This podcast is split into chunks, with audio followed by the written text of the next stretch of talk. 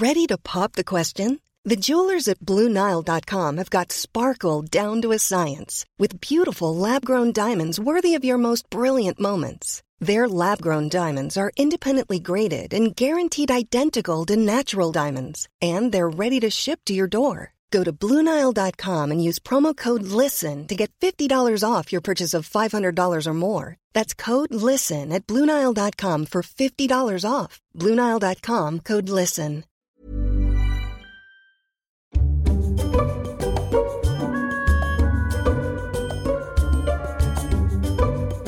No habremos hecho bromas en Mindfax sobre gafas, Espi? ¿Que no habremos hecho bromas? Cuando eras un gafotas. Cuando eran gafotas. Cuando era capaz de ver el presente, el pasado y el futuro a través de mis Y el cristales. siguiente futuro, porque tú con tus gafas veías el futuro siguiente. Otros universos que no habrán pasado el, el- cosas. el inicio del Big Bang veías Madre con tus mía. gafas. Dos Havels ahí pegados. Dos Javes. Completamente. Y ahora que me opero, Sí. van las gafas y se ponen de moda. Ya, tío, qué mala ¿Tú suerte. crees esto?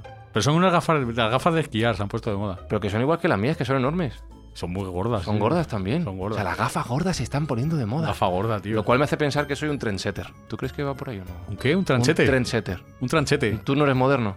Yo digo que voy a ser moderno, tío. Buah, dale a la careta porque aquí Soy no. de la bola de cristal. Dale, dale, dale.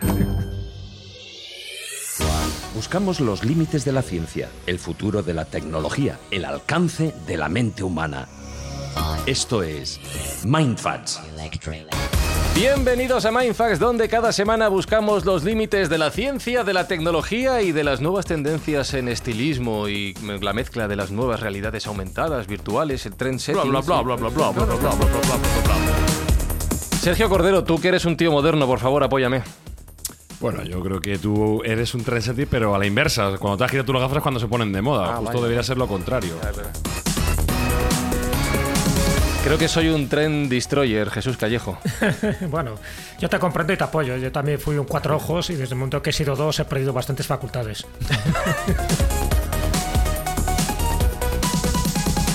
Pu- Pues como pierda facultades Espinosa, me quedo a deber. Pues sí, no. Sí.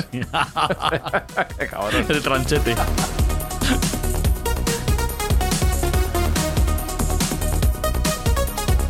Bueno, aquí las cuentas están claras y Sergio, los ingresos que conseguimos en Mindfax van siempre dedicados a una buena causa. Sí, hay que recordar que nosotros somos una máquina de hacer el bien y nuestros oyentes nos ayudan con cada escucha. Y todo lo que recaudamos en Mindfast va destinado a buenas obras y en esta fase de la temporada va a ir destinado todo el importe a paliar el daño que podamos reparar de ese terremoto tan terrible que sucedió en Turquía y Siria. O sea que todo, recuerdo también que todo el mundo que nos deje un comentario en sus plataformas de redes sociales donaremos un kilo adicional de comida para pues ese desastre tan, tan tremendo.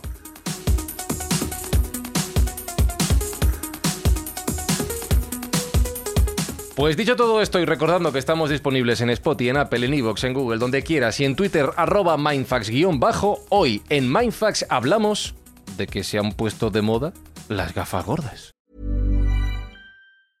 Many of us have those stubborn pounds that seem impossible to lose, no matter how good we eat or how hard we work out. My solution is PlushCare. PlushCare is a leading telehealth provider with doctors who are there for you day and night to partner with you in your weight loss journey. They can prescribe FDA-approved weight loss medications like Wagovi and Zepbound for those who qualify. Plus, they accept most insurance plans. To get started, visit plushcare.com slash weight loss. That's plushcare.com slash weight loss.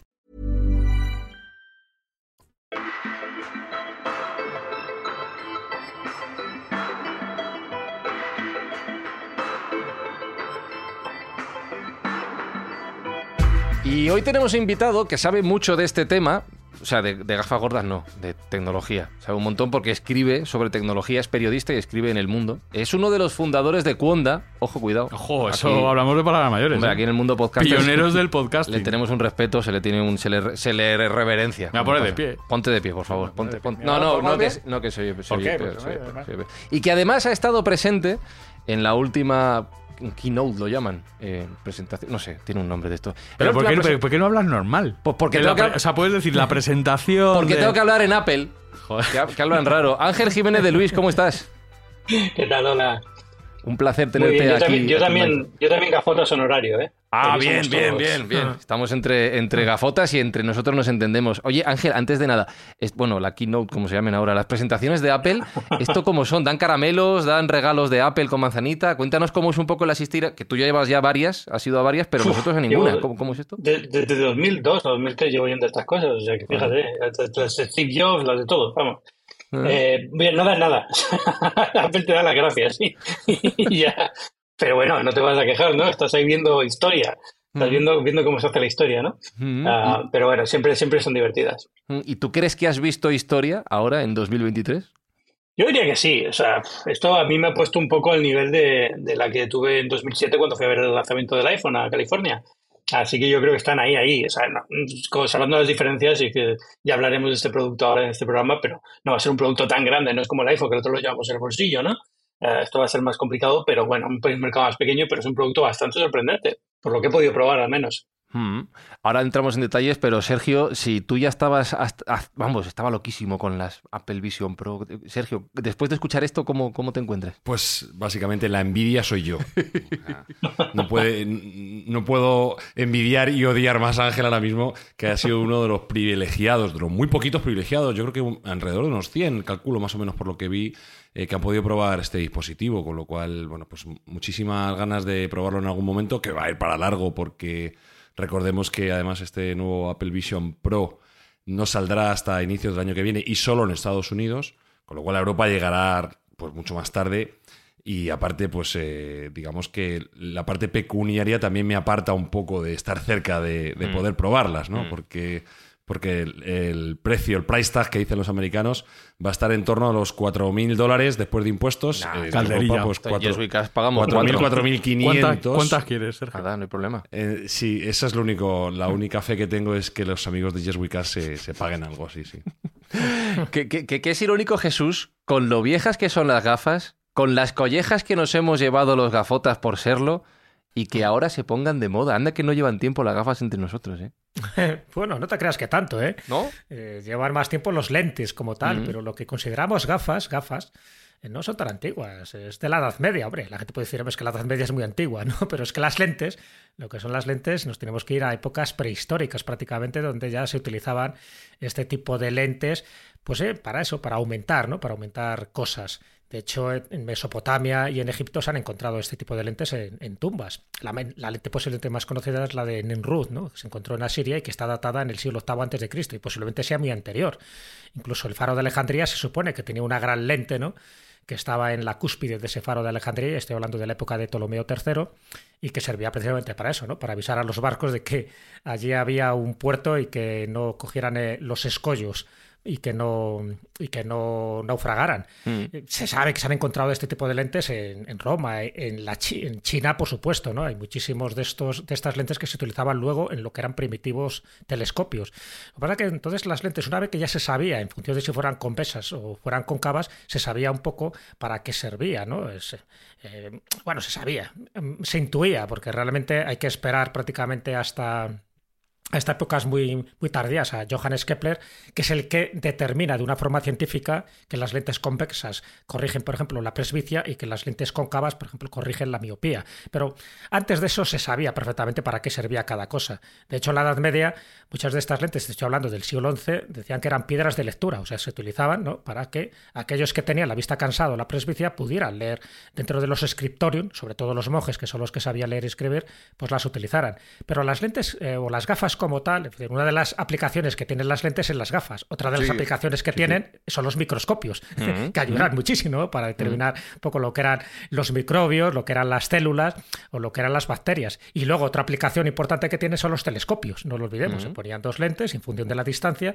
pues podías ver objetos pues muy cerca a pesar de lo lejos que estaban. Se le atribuye a Galileo, pero ya se sabe que incluso fue un gerundense el creador de ese primer telescopio a finales del siglo XVI. Pero bueno, Galileo es verdad que descubre los cuatro satélites importantes de Júpiter y tantas y tantas cosas. Pero en el caso de las gafas, eh, que es un poco lo que hoy nos, nos concentra aquí a todos, no eran tal como las entendemos ahora. Las patillas, esas gafas, se colocaban en el siglo XVIII. Antes era una especie de lo que llaman anteojos o antiparras. Es decir, imaginaros O sea, dos lentes, ¿vale? Ay, Dios. Sí. Normalmente se hacían para la presbicia, consistían en dos lentes biconvexas, se hacían de cuarzo muy transparente, ¿de acuerdo? Ajá. También podía ser de berilo incluso de vidrio de, de Murano. De hecho, en la isla de Murano, ese cristal, ese vidrio de Murano, se empezó ya a popularizar y a comercializar. Se incrustaba en unas monturas que podían ser de madera, podían ser de asta de vaca, y se colocaba sobre la nariz. Por ejemplo, los clásicos Quevedos.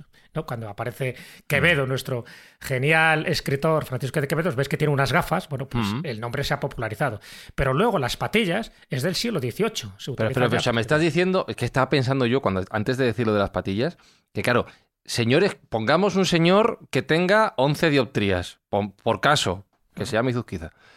Y que entonces ya no es que tuviera que ir con los anteojos todo el día puestos en la mano, es que no había. O sea, solo era para presbicia en un primer momento. Los que teníamos un montón de dioptrías, ala, a correr al campo a ver si volvéis. Os regalaban, un perro y un bastón. Sí, porque, claro, ten en cuenta, a ver, es verdad que ya había tratados un poco de óptica, también se estaba analizando un poco lo que eran los problemas de vista, pero bueno, ya son eh, investigaciones posteriores. Pero al principio, sobre todo, era por la vista cansada, era por la presbicia. ¿Por qué? Porque era lo que más se utilizaba en los escritorios, era lo que más utilizaban los, los monjes, es decir, que se aumentara la letra para poder transcribir de una forma fehaciente lo que tú estabas copiando o lo que tú estabas escribiendo. O sea que a partir de ahí es cuando surge un poco eso que mm. llamamos gafas. Pero ya te digo, las primeras gafas, y de hecho el primer cuadro, más bien el primer fresco donde aparece un personaje, que en este caso era un cardenal con estas antiparras o con estos quevedos es de 1352. El invento de las gafas se utiliza, vamos, se le atribuyen normalmente a franciscanos. Unos dicen que es Roger Bacon, que ya hablaba un poco de esas posibilidades de lentes que podías ver de cerca o de lejos, pero al que oficialmente se le atribuye eso, ojo, oficialmente, es Alejandro de la Espina en 1286. O sea que anteriormente a esa fecha no podemos hablar de gafas como tal. Y luego ya a partir de ahí os podéis imaginar todas las variantes que han tenido estas gafas. Pero ya hasta el siglo, ¿cuánto no se le ocurre a alguien lo de las patillas, has dicho? Hasta el siglo XVIII. Pero por favor. Pero tantas cosas se han creado, tantos instrumentos de tortura y unas simples patillas, ¿nadie cayó en eso? No, se ponía encima de las narices, en fin, se sujetaba, tú, tú las ah, colocabas, normalmente eran esas astas ah. de vaca con esos vidrios y los colocabas encima de las narices. Muchas veces se utilizaba, en el mismo gorro, se utilizaba un mecanismo para que en el gorro que tú te ponías también estuvieran esta especie de, gafas, ah. pero no tenía patillas como tal. Es decir, alguien tuvo que pasar bastante tiempo para que tuvieran esa autonomía y que no dependieran de un gorro o que no dependieran, pues eso, de, de una especie de apoyo en la nariz para que no se deslizaran. Hmm. Y hablamos de gafas, pero en el caso de lo que nos va a ocupar hoy, que son las gafas de Apple, son cristales que enseñan imágenes, dan respuestas. Esto es muy de, de cuento, ¿no? De espejito, espejito, ¿quién es la más bonita del reino? Claro, exactamente. Si ya nos vamos un poco a ese mundo de, bueno, más de fantasía, más de cuentos, más de superstición, no lo olvidemos. Eh, bueno, fíjate, ahí tenemos desde Blancanieves, ¿no? Como tú también has dicho, en fin, incluso el espejo de Galadriel. Los espejos, de una forma tradicional, eh, se consideraban como un objeto primero muy caro, o sea, no todo el mundo podía acceder a un espejo, precisamente por la fabricación y también por, por la plata que se utilizaba, incluso el mercurio que se utilizaba, en fin, no era accesible para cualquiera. Normalmente tenía que ver con la corte, con, con papas o con príncipes. Pero desde un punto de vista más supersticioso, más popular, se consideraban que eran ventanas al mundo de los espíritus. Es decir, que tú, a través de una serie de rituales y, con un espejo, tú podías invocar, invocar pues, a espíritus, a los dioses, incluso a, fallecidos. ¿no? A ChatGPT. eso, el romper un espejo, acuérdate, ¿qué, es lo que ocurría si alguien rompía un espejo? Siete años, de, mala suerte. Pero era por esas dos razones. Primero, porque era muy caro, entonces, claro, eso ya volver otra vez a reponer el espejo no era tan tan barato. Y, segundo, porque se pensaba que estabas eh, como obstruyendo, o más bien destruyendo, una ventana, una puerta hacia el más allá. Y eso pues te generaba pues, posibles conflictos. De hecho, fíjate que en leyendas urbanas como Verónica se tú te colocas delante de un espejo para invocar mm. ¿no? a mm. esa Verónica y para ver tu próximo funeral o para ver acontecimientos futuros. Bueno, esos son los espejos mágicos y dentro de los espejos mágicos, bueno, ya los espejos, los primeros espejos no eran de vidrio ni de cristal, como bien sabéis eran de piedra, normalmente eran de obsidiana o eran de antracita muy pulida, ¿no? Luego ya se utilizaron espejos de bronce, espejos de cobre, pero muchos de ellos con esas finalidades. Dice, como bien sabéis, cuando en realidad no lo sabemos. Sí, sí, porque hombre, si habéis ido a cualquier museo, a ver, a cualquier museo arqueológico de prehistoria, en muchos de esos aparecen esos espejos, ¿no? Mm. Espejos que tú ahora no ves nada porque no están mm. pulidos, pero que en su momento sí estaban. De hecho, vas y si ves estelas funerarias, por ejemplo, de los antiguos celtas, pero es que en esas estelas aparecen representados y grabados espejos, porque el espejo y el peine era un atributo del guerrero, ¿no? O sea, que eso que nos parece eh, como un artilugio femenino, nada más lejos de la realidad. Era un artilugio del guerrero porque tenía, tenía gran, una melena considerable que se la tenía que peinar y la tenía que recoger antes de entrar en batalla. Eso lo sabe muy bien Espi con Espi esa lo sabe, melena que le sí. caracteriza. Sí, sí, sí, sí, sí, todas las mañanas, sí, sí. Curioso. Y ahí entramos un poco en ese, ya te digo, en el mundo de, de los espejos, incluso ya Girona- Girolamo Cardano, que era uno de los grandes matemáticos del Renacimiento del siglo XVI, él decía que los espejos revelaban cosas ocultas y secretas. Claro, ¿quién iba a decir que al final esas cosas ocultas y secretas tenía que ver con una realidad virtual o con una realidad aumentada? Todo eso poco a poco se fue perfeccionando hasta el punto que en el siglo XX, y eh, con esto acabo este apunte un poco histórico, ¿no?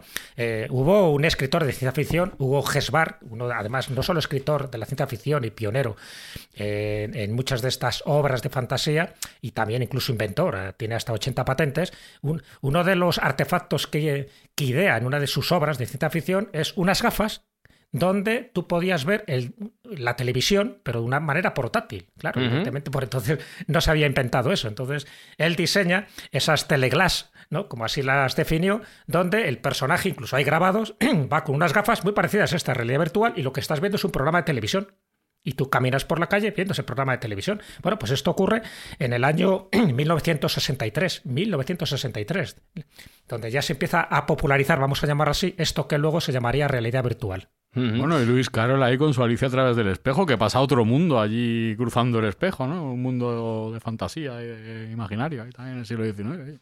Lo tienes. Pues nada, ejemplos para todos los gustos. Creo que nos deberíamos adentrar en esta realidad aumentada, en esta realidad virtual que poco a poco va a ir inundando nuestras vidas, aunque, aunque no te guste. Qué bien hablas. ¿Verdad que sí? Qué bien hablas. Ahora que no llevo gafas. Ya, hablas mejor.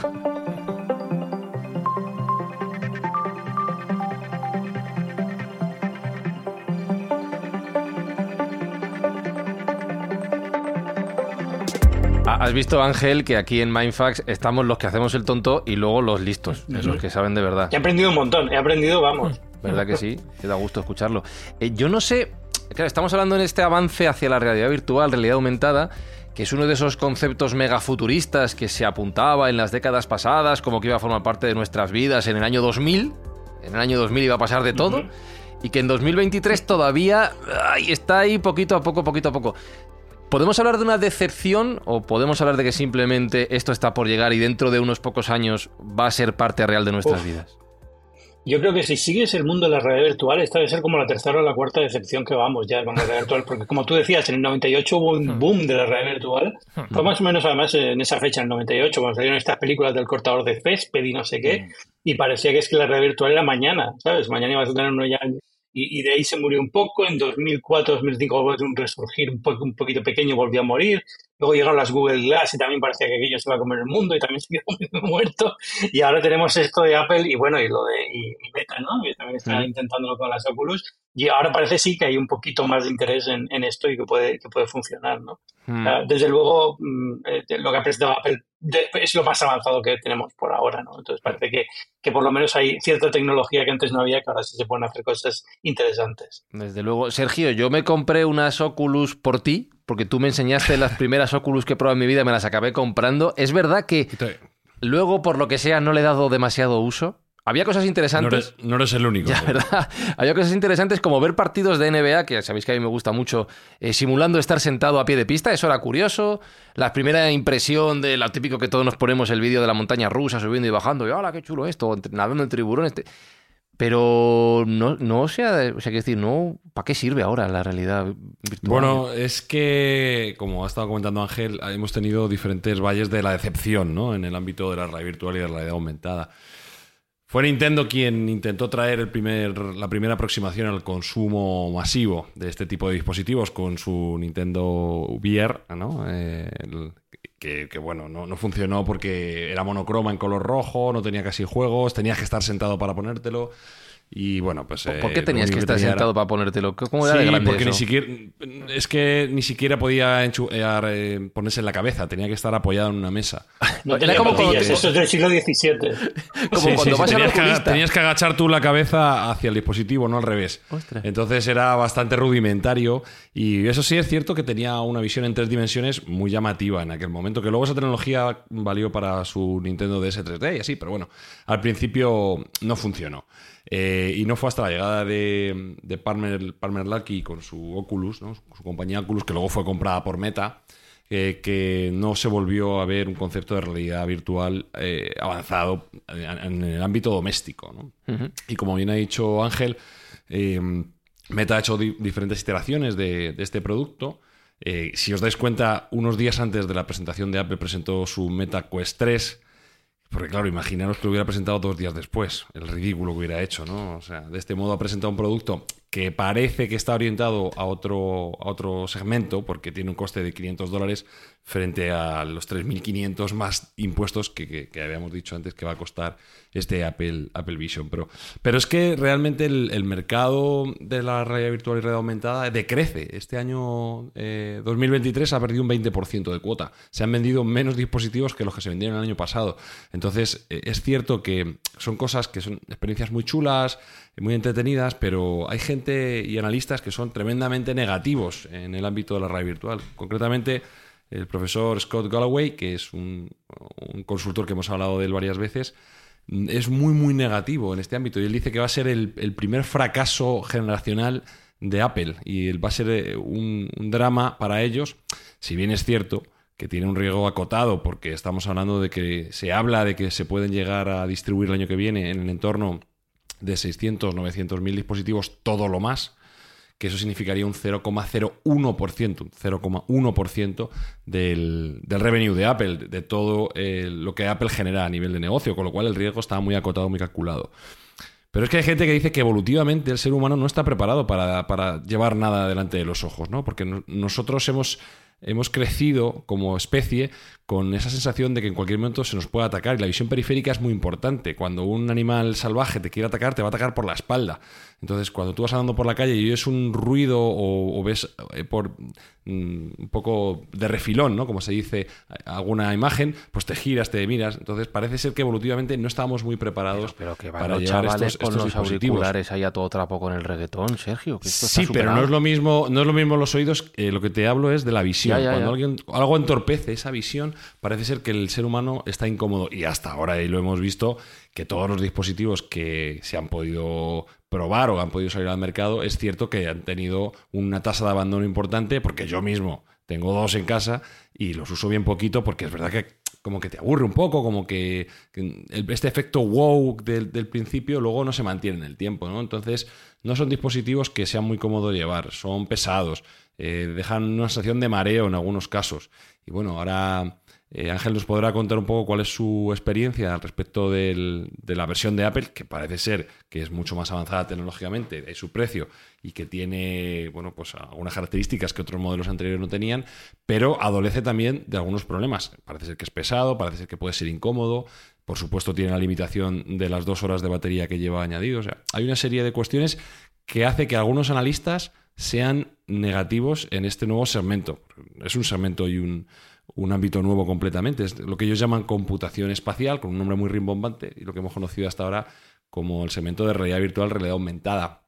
Yo personalmente, a mí, a mí el concepto me gusta, y sin haberlo probado, me parece que es interesante y creo que está bien hecho. Apple es especialista en entrar en segmentos que no estaban maduros y hacer las cosas bien hechas. Lo hizo con el iPod, o sea, lo hizo con sí, con el iPod, con, lo hizo con el Apple Watch, lo hizo con sobre todo con el iPhone, que es el producto electrónico de mayor consumo y el mayor acierto electrónico de todos los tiempos.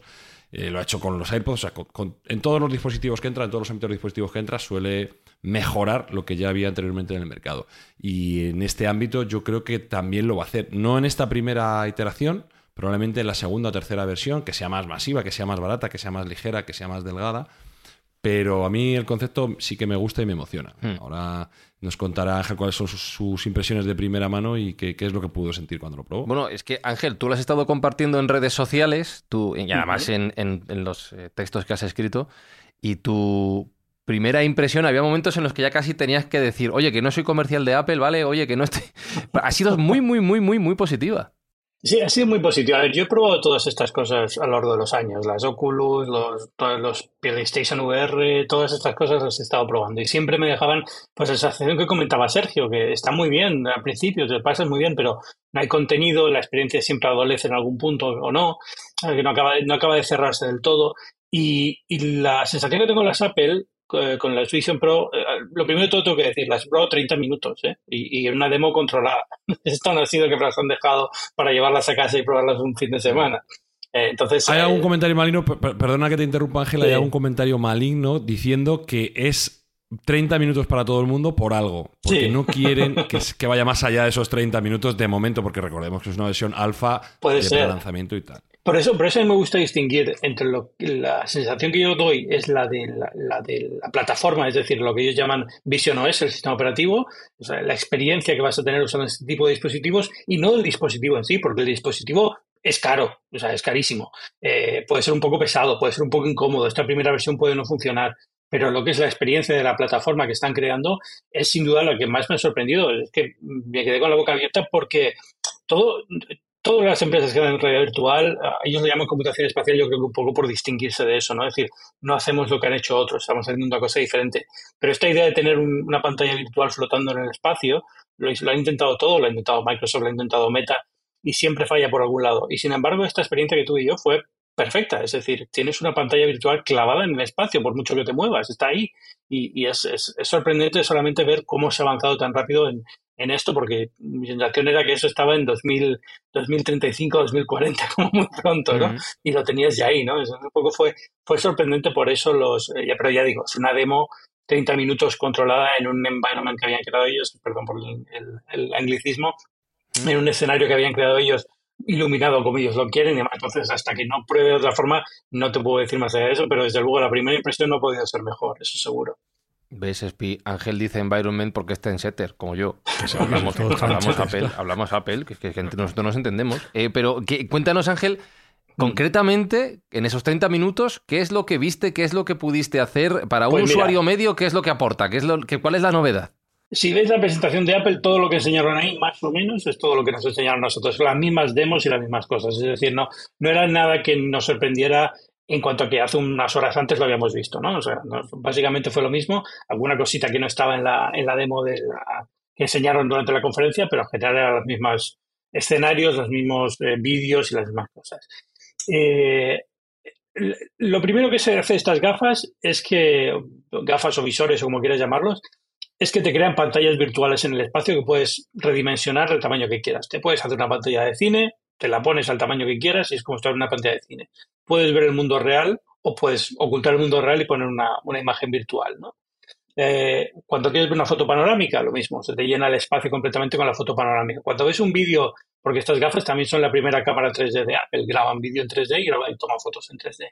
Cuando ves un vídeo grabado en tres dimensiones, es como salido de Minority Report. Es una cosa como nos pusieron la escena esta del cumpleaños que pusieron en la, en la conferencia, básicamente el cumpleaños de un niño grabado en tres dimensiones, y es que te da la sensación de estar viendo un recuerdo, es algo que te impacta a nivel emocional, como yo hasta ahora no había visto nada. Y he visto vídeos en 3D, en gafas Oculus, en gafas Oculus y demás. O sea, realmente estamos hablando de algo que a nivel de, de pulido técnico está a otro nivel, ¿no? Es, otra- es otra liga. Y, y a partir de ahí ya pasamos a experiencias un poco más de mezclar eh, imagen sintética, que no son vídeos de cosas reales, ¿no? Trabajar en, en aplicaciones en, en- en entornos tridimensionales, eh, eh, vídeos en 180 grados en 3D, lo que tú decías de a pie de pista de la NBA, Mm. imagínate eso bien hecho. sí, porque era un poco así, así, sí, sí, sí. Pero imagínate eso con definición 8K, con unas gafas De hecho, de hecho juraría que a- aquella compañía de la NBA la compró Apple, precisamente, la que hacía los Puede ser y que esto sea, y que esto, porque tuvimos una demo, una de las demos que era precisamente un vídeo a pie de pista de la NBA, pero con un nuevo formato que está haciendo Apple, que teóricamente va a ser abierto, que va a ser grabación en 8K, 180 grados en tres dimensiones. O sea, y, y ya digo, aparte de eso, tiene unas, unas gafas con una resolución muy alta, con lo cual estás viendo el vídeo y te parece estar ahí, ¿no? A lo mejor en unas gafas de realidad virtual más baratas, pues ves los píxeles, el vídeo no tiene la calidad, misma calidad. No creo que sea algo que puedan retransmitir en tiempo real todavía, desgraciadamente, pero desde luego para ver un concierto, para ver un partido, si no te importa verlo al día siguiente, es que es increíble. O sea, mm, vimos uno de baloncesto, vimos uno de fútbol, vimos uno de, de béisbol, nada, cinco, cinco segundos de imagen, ¿eh? tampoco el partido entero. Pero vamos, la sensación fue increíble. ¿Y, y esto cómo se maneja? ¿Tienes un ratón? ¿Tienes un joystick? En las Oculus tienes una especie de, de- de mandito. Yo te diría que te lee la mente, pero no es exactamente así. Te lee, te lee los ojos, o sea, sabe dónde estás mirando y es, funciona increíblemente bien la- el tracking ocular, pues sabe dónde estás mirando en todo momento. y luego solamente eh, pues haces eh, un gesto con el dedo de pinchar, el dedo gordo y el, y el índice, como si estuvieras pinchando en el espacio, no tienes ni que tener la mano levantada ni nada, en cualquier sitio lo pilla bastante bien y no tienes que tener mandos especiales, ese es el clic, si lo dejas apretado puedes hacer scroll y son los únicos dos medios de interacción que yo he probado por ahora, imagino que habrá alguna cosa más. Pero solamente con eso ya puedes manejar perfectamente todo el sistema y la verdad es que es súper intuitivo y no tuve ningún problema, vamos, en, en, en, un minuto ya estaba más que hecho al sistema operativo. Que, que si ya parecemos idiotas hablando por los auriculares en la calle, así vamos a parecer gilipollas completos ya, ¿eh? No, es, es, que lo que está hablando Ángel es, es Minority Report. Sí, sí. O sea, si Es- la película desde luego- pasabas con la mano así, eh, las de imágenes. eh, O sea, lo que no tienes que hacerlo tan exagerado, realmente puedes hacerlo muy sutil y lo detecta perfectamente. Y luego lo del control ocular es que es una, una pasada, realmente vas mirando y al poco tiempo ya es como si te lee, te lee la mente y ya está, ¿no? O sea, es un movimiento, sabes lo que quieres hacer y lo vas a hacer, no hay ningún problema. Es, un poco, es sorprendente. También da un poco de miedo, porque eso quiere decir que Apple sabe perfectamente dónde estás mirando en todo momento, ¿no? Y lo que estás mirando en todo momento. De, hecho, ahora que dices esto, voy a recabar más opiniones. Jesús Callejo, eh, a ti que estas cosas te dan un poquito de respeto, ¿qué te está pareciendo lo que oyes? No, me parece fascinante. Esto es lo que antes se llamaba ciencia ficción. Esto es la, la realidad actual, ¿no? Desde luego, eh, yo creo que los, los campos que se abren, tanto a nivel tecnológico, pero también a nivel emocional, y lo está diciendo muy bien Ángel, ¿no? Es que no estamos viendo algo solo lúdico, es decir, es que eso te puede generar una serie de emociones que es eso, revivir el cumpleaños de tu hijo cuando tenía cuatro años, imagínate que lo revivas cuando tú tienes ya pues eh, 30 o 50. Es decir, ese tipo de cosas a mí me parece que tienen una aplicación fascinante en el sentido de eso, de que te conectan las imágenes con un sentimiento, con una emoción y con un recuerdo histórico, pero por otra parte también es la, bueno, la, o la contraparte, eh, la sensación de que estamos cada vez más controlados. Es decir, que si al final por los movimientos de los ojos, ¿no? por lo que ya estamos pensando automáticamente, esta tecnología ya se está adelantando a nuestros deseos, pues eh, da un poco también de yuyu. Y evidentemente entiendo de que todo se irá perfeccionando y que luego habrá una especie de código éti- ético, ¿no? Para que no se desmadre el asunto.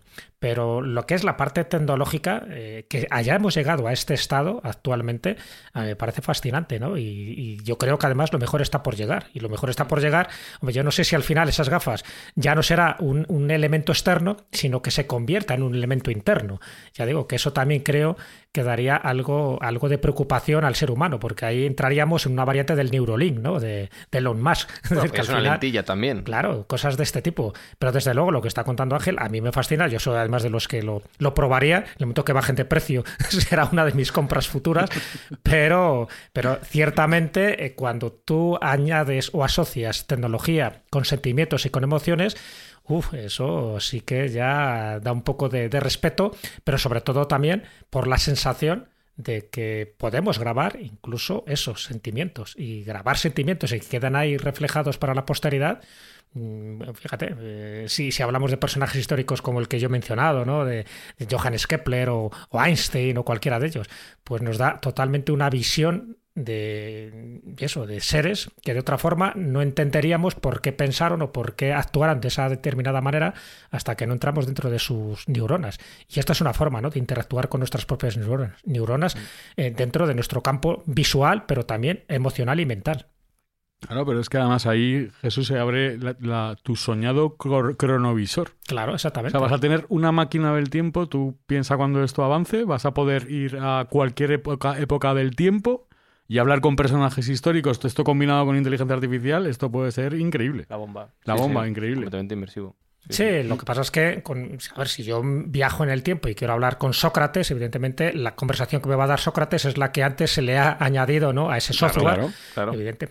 Pero bueno, que, que llega un momento, e incluso algún día sí lo podemos comentar, eh, que incluso hay gente que ha dicho que, que el cronovisor como tal, que lo ha inventado. Lo que pasa es que luego ha sido censurado y destruido por las implicaciones que tenía. Es decir, el cronovisor que tú te puedas trasladar a un pasado, porque como dicen que las ondas, las ondas eh, sonoras, no se destruyen y ni, ni tampoco los momentos ¿no? visuales que se han producido, sobre todo cuando han sido muy marcados, ¿no? Por, yo qué sé, imagínate, por una catástrofe, por algún acontecimiento más traumático, dice que quedan ahí reflejadas esas circunstancias. Si tú tienes un, un aparato, un mecanismo capaz de ir hasta ese sitio y reflejarlo, que es lo que decía el cronovisor del padre Ernetti, pues ya las implicaciones pueden ser tremendas, porque ahí no hace falta que recrees a Sócrates, es que directamente irías a hablar con Sócrates, con lo cual eso nos da un nuevo perfil y un nuevo estado de, de realidad virtual, en este caso de realidad histórica.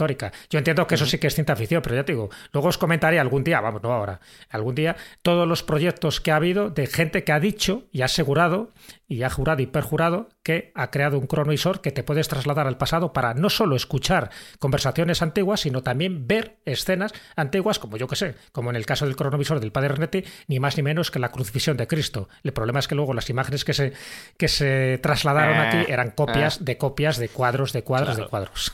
Bueno, eso salía en esa serie que hemos comentado muchas veces aquí que se llamaba Devs, que era sobre un supercomputador cuántico que hacía eso. Eso es. Eh. Sergio, ¿tú cómo ves el Apple Chronovision Pro? Bueno, yo me fastidia mucho, pero voy a venir a echar un poco de agua al café. A ver. Yo voy a ver, voy a poner por encima de la mesa las pegas. O sea, yo soy, yo estoy entregado. O sea, yo- para mí es Tú un has encargado tres ya, no de- mientas. Tú tienes ahí, vamos. O sea, yo, yo estoy entregadísimo. Está llamando soy- el de soy Amazon, superman. hombre, está llamando. Me da pena que me da pena que no van a llegar a España y que no van a llegar al precio que yo quiero pagar por ellas. Pero bueno, eh, a mí el concepto me, me motiva muchísimo. Pero también hay que ver las partes negativas. Y una parte negativa importante es si veis vosotros la keynote, si veis la presentación, casi todo era elementos individuales. Era gente que estaba sentada en un sillón, era gente que estaba viendo una película, era gente que estaba trabajando sola. No tiene nada de, casi nada de, evento social. Había una demo que es FaceTime, en la cual hablaba, bueno, pues la persona que llevaba estos visores con otros y además es muy chulo que te crea un avatar virtual bien hecho y tal, o sea, es impresionante absolutamente. Pero no, es, no se ha visto ni una sola imagen de una pareja viendo algo en conjunto, eh, dos amigos utilizándolo en un videojuego, es todo uso individual.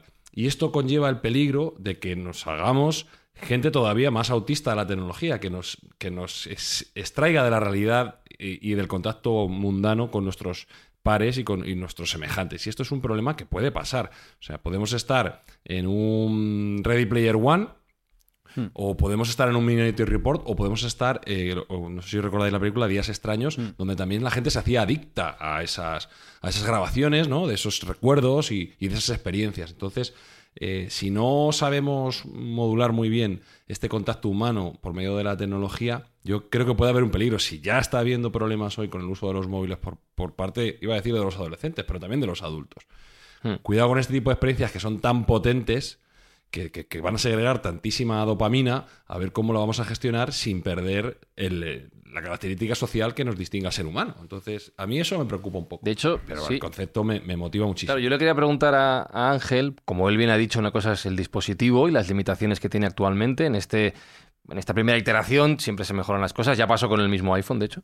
Eh, y lo que es la tecnología y la evolución a futuro. Después de haber probado, después de esos 30 minutos de wow iniciales, ¿tú le has dado vueltas a lo que puede ser el desarrollo de esta tecnología y las consecuencias que puede tener en, no sé, en lo que tú quieras, en, en la parte que decía Sergio, en el desarrollo de la sociedad, en el desarrollo del trabajo, no sé. ¿has Es que pf, se, puede dar vueltas todas las que quieras. La cuestión es, lo que a mí me ha sorprendido de todo esto es que eh, me ha hecho sentir cosas nuevas, cosas que con con el ordenador de toda la vida, con el iPhone, con el- no tenías estas experiencias, ¿no? Entonces son experiencias nuevas y cuando hay experiencias nuevas se abre todo un abanico de posibilidades donde más allá de que, bueno, las van a usar los arquitectos, las van a usar los psicólogos, las van a usar, las va a usar cualquiera que, que encuentre la forma y la aplicación. La razón por la que las Apple, Apple las ha lanzado ahora es precisamente porque es la conferencia de desarrolladores, pues un poco para animarles a hacer aplicaciones. Ellos mismos probablemente no sepan cuáles son las derivadas, igual que cuando sacaron el iPhone no sabían cuáles eran las derivadas que iba a tener el iPhone, ¿no? Y cómo ha cambiado la vida y la sociedad. Entonces yo creo que no es algo que me preocupe especialmente, porque es la típica cosa que me puedo pasar imaginando escenarios como con inteligencia artificial sin parar, pero al final la, sociedad va evolucionando junto con el dispositivo y va cambiando y se va adaptando. Yo, una cosa que, que Sergio ha dicho que es curioso es lo de que no haya habido más interacción social con este, con este producto cuando lo han anunciado. Yo creo que es deliberado por parte de Apple. No es que tenga ningún tipo de información sobre esto, más allá de, de mis propias conjeturas, pero tengo la sensación que precisamente lo que Apple está intentando decir es la eh, socia- socializar sigue siendo algo que haces en persona, no es para hacer en un mundo virtual. que es una, una, visión muy diferente a la que tiene, por ejemplo, Meta. Justo es la, la contraria, ¿no? Ellos quieren crear redes sociales virtuales. Entonces es un poco la, la, razón por la que no hemos visto, más allá de una llamada de FaceTime, la forma en la que esto puede interactuar con, con tu pareja. Apple no cree que hay una, un escenario en el que vayas a ponerte bueno, para empezar, porque son 7.000 dólares, ¿no? Tú y tu pareja en el sofá, cada uno con un mm. casco de red virtual, que se podrá hacer, porque eso técnicamente es posible y un desarrollador lo puede desarrollar. Y de hecho, Apple tiene cosas de este estilo, ¿no? Tiene SharePlay, se llama, creo que se llama, que puedes ver una película en el iPhone junto con tus amigos al mismo tiempo en sincronía y hablando con ellos, ¿no? Eso va a estar presente en las gafas. Eso sí, nos lo han dicho. Pero, pero yo creo que la sensación de esta idea de por qué todo el mundo las usaba de forma individual es por eso, porque para Apple tengo la sensación que la idea de socializar sigue siendo algo que se hace en persona y en el mundo real, no en estos mundos virtuales. eh, Sergio, ¿tú crees que el futuro viene por este camino? Ya que estabas tan entusiasmado. Yo creo que sí, yo creo que aquí se abre una nueva era en, en la informática, como en su momento eh, los dispositivos, digamos, móviles desplazaron al ordenador de sobremesa pues esta nueva computación espacial, como le llaman ellos, o dispositivos de realidad virtual, como lo hemos llamado hasta ahora, que van a llevar, al final es como llevarte el iOS, el sistema de, del iPhone y del, y del iPad, a un entorno en tres dimensiones. Un entorno además que ya prescinde bastante de, de, cualquier interacción física, porque con los ojos, como bien ha dicho Ángel, ya se puede utilizar, con los ojos, con gestos y con la voz. O sea, te estás quitando de medio dispositivos como tienen las Quest, que son esos mamotretos que se utilizan en las manos y tal, eh, para un elemento muchísimo más fluido y mucho más pulido. Eh, yo creo que el, futuro es brillante para este tipo de dispositivos porque todas las pegas que tiene actualmente como que son pesadas, como que son caras. Esto, lo que hemos hablado muchas veces, la ley, la ley del retorno acelerado se lo va a llevar por delante. A medida que vaya habiendo nuevas iteraciones y se vaya progresando en el ámbito de la producción van a ser mucho más delgadas, mucho más finas, probablemente tendentes a ser lo que las Google Glass no fueron. Que eran, el concepto era muy bueno de las Google Glass a nivel eh, de, idea, cómo, cómo, vestirlas, porque unas gafas normales y convencionales a nadie le importaría llevarlas puestas. ¿no? Muchos las llevamos. Eh, sin embargo, este dispositivo tan intrusivo que es un poco extraño, pues yo creo que pueda, hay gente que le puede echar un poco para atrás. Pero la iteración y la producción de la producción masiva se va a ir encargando de refinar tremendamente eh, los dispositivos, van a ser mucho más delgados, van a ser mucho más finos. Antes decía Ángel que los desarrolladores van a crear nuevas experiencias como pasó con el iPhone, que cuando el iPhone salió no tenía ni siquiera tienda de aplicaciones, con la diferencia de que por lo menos en la keynote dijeron que estas Vision Pro ya pueden utilizar todas las, todas las aplicaciones de iPad y iOS, de iPhone y de iPad. Imagino que tendrán que portarlas a, XR2, que la llamaban a, este dispositivo, ¿no? a este sistema operativo. Y ya nace con un montón de aplicaciones que además van a estar respaldadas por jugadores tan importantes como Disney, que apareció también por allí diciendo que ellos van a aportar su contenido. No se me hace difícil ver una alianza con Nintendo, que ya han hecho cosas juntos. No se me hace difícil ver una alianza con Netflix. Es decir, todos los jugadores van a estar ahí.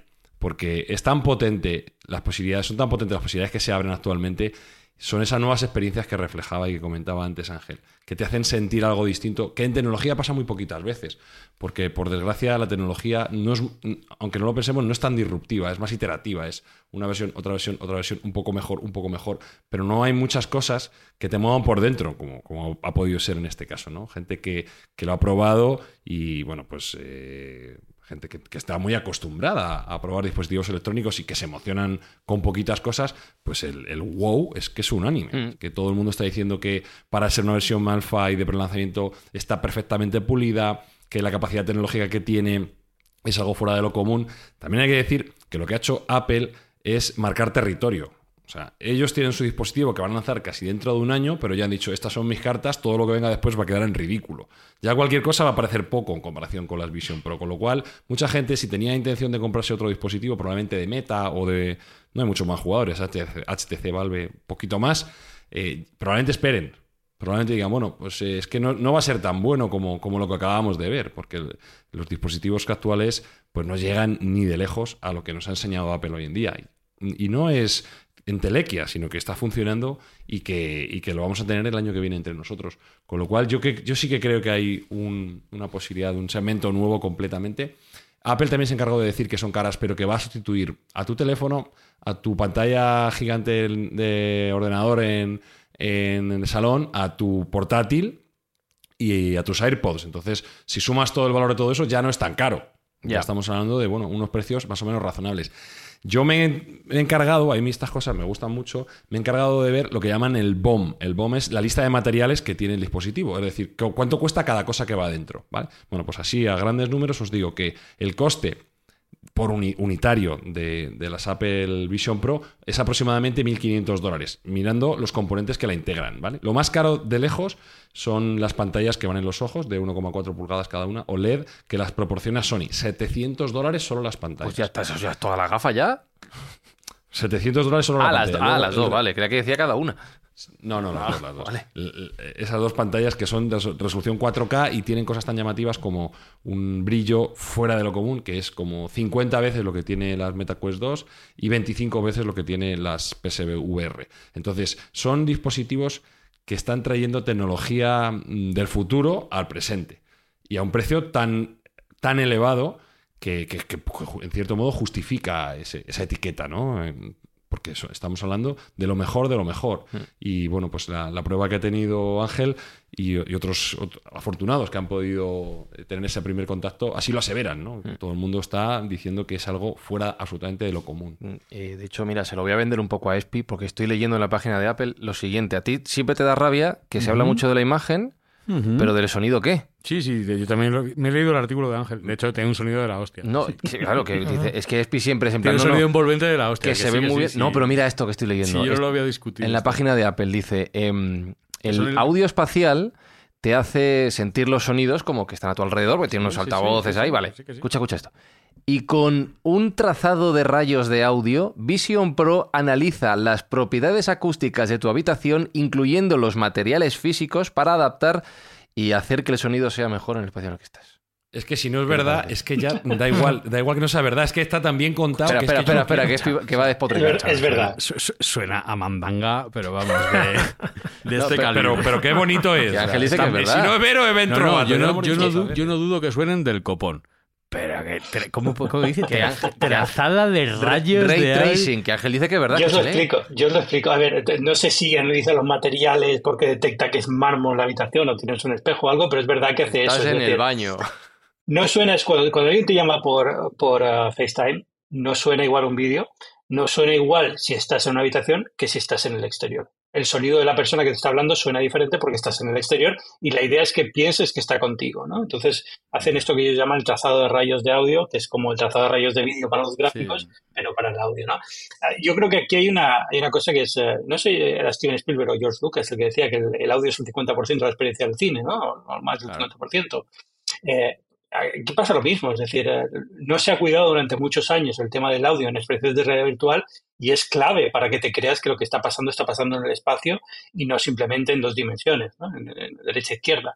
Y entonces ahí es donde Apple tiene primero mucha trayectoria ya porque tenía audio espacial en, en el iPad y en los AirPods y demás, y ahora toda esta experiencia que puede ponerle, les puede poner. Hay una, una parte que me llamó mucho la atención, que luego lo piensas y es muy lógico, incluso puedes decir que es fácil de hacer, ¿no?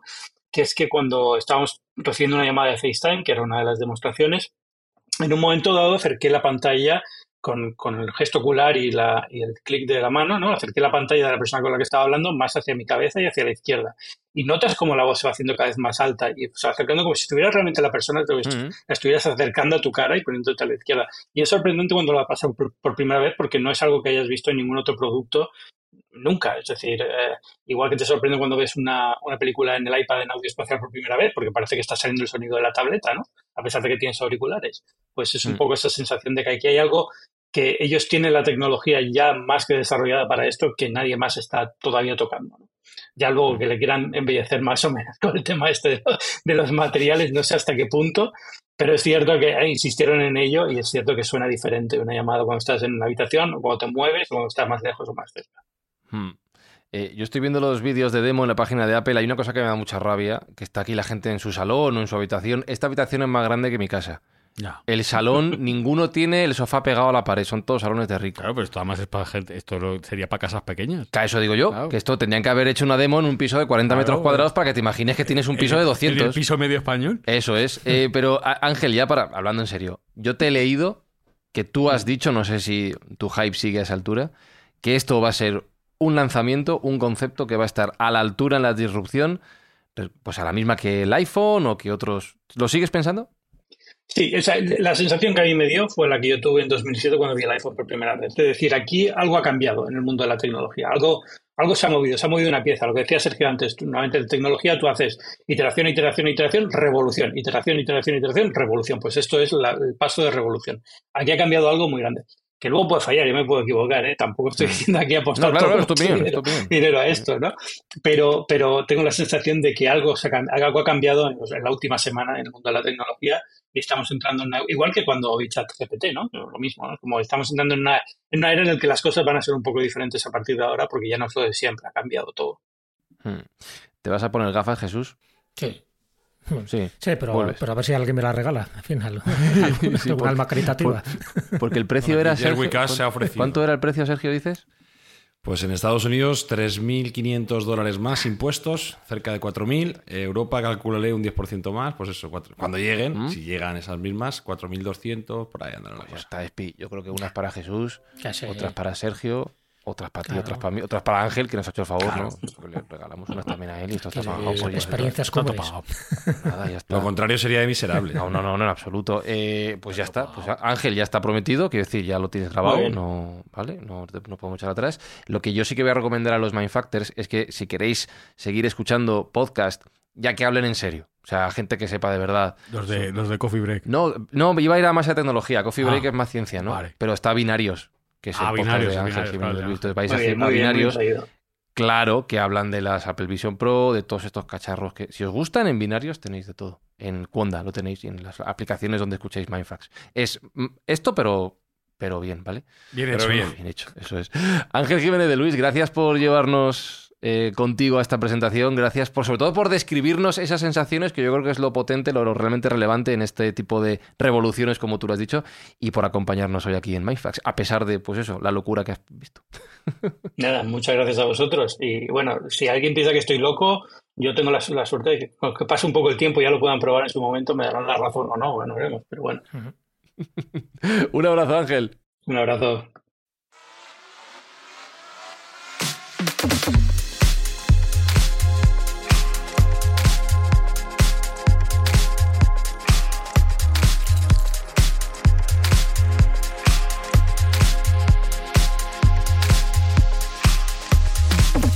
Te vas a tener que poner gafas, Espi. Que, Que yo me las pongo. ¿Que te las pones? Yo me las pongo, Claro. estoy de acuerdo. Sí, pero.